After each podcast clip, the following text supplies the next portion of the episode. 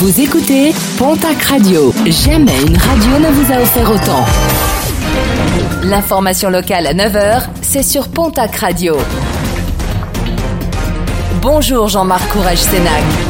Très belle matinée. Accident rare et spectaculaire hier à Pont-sans-Père dans le Gers, non loin de Mirande.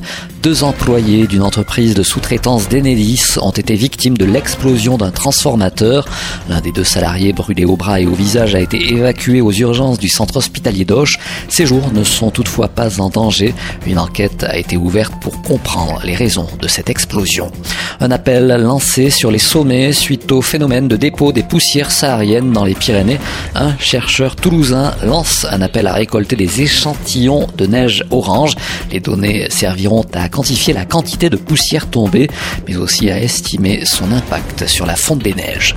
À Pau, la course La Féminine de printemps devrait se tenir le 19 juin prochain, si et seulement si les conditions sanitaires le permettent. Le parcours devrait être similaire à celui d'octobre 2019, la dernière édition courue. Cette année, l'association qui bénéficiera des retombées sera l'AFA, une association qui lutte contre les maladies de l'intestin. Le programme sportif de ce week-end, on démarre avec du rugby. 16e journée de top 14. La section paloise se déplace ce soir à Toulouse. Coup d'envoi de la rencontre à 20h45. Dimanche, Bayonne recevra Brive. Les deux matchs seront retransmis sur Canal+. Sport en Pro D2, la 19e journée. Mont-Marsan reçoit ce soir à 19h l'équipe de Montauban. Toujours en rugby, championnat national. Dax reçoit demain samedi l'équipe d'Albi.